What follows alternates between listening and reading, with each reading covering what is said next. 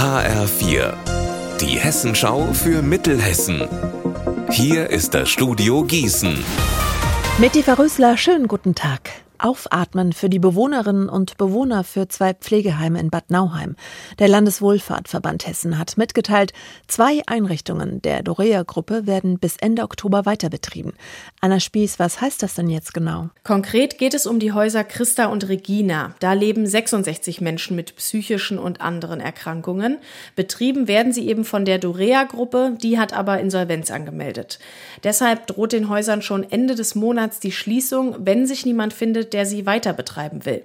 Jetzt ist aber Hoffnung da oder zumindest eine Notlösung.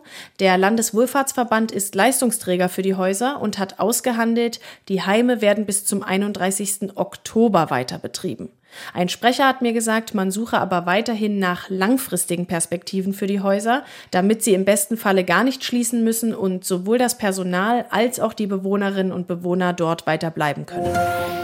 Bienen rund um Lich in Quarantäne was sich so anhört, als ob es ja eigentlich gar nicht möglich wäre, weil Bienen ja nun mal herumfliegen, ist leider in Lich, Arnsburg und Birkler im Landkreis Gießen traurige Pflicht. Die Bienenvölker sind mit der amerikanischen Faulbrut infiziert. Unbehandelt ist diese Seuche für Bienen tödlich. Ein Sperrbezirk von eineinhalb Kilometern rund um die betroffenen Orte herum, aus dem kein Bienenvolk rauskommt und kein Bienenvolk mehr rein darf, soll die Ausbreitung der Seuche verhindern.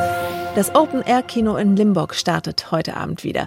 Vor einer Woche ist die Veranstaltung noch ins Wasser gefallen, heute aber sieht der Wetterbericht ganz gut aus. Mehr von Marc Klug. Ab 21 Uhr ist daher auf der großen Leinwand im Tal Josaphat ein familienfreundlicher Animationsfilm zu sehen.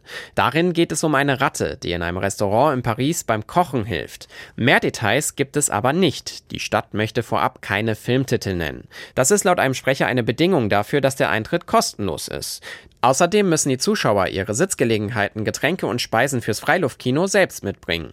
In den kommenden drei Wochen zeigt die Stadt beim Freitagskino weitere Familien- oder Kinderfilme. Unser Wetter in Mittelhessen. Sommer, Sonne, Sonnenschein. Das verspricht und hält der Tag heute. Aktuell bei 28 Grad in Marburg und in Herborn. Das Wochenende wird leider wieder etwas wechselhafter. Ihr Wetter und alles, was bei Ihnen passiert, zuverlässig in der Hessenschau für Ihre Region und auf hessenschau.de.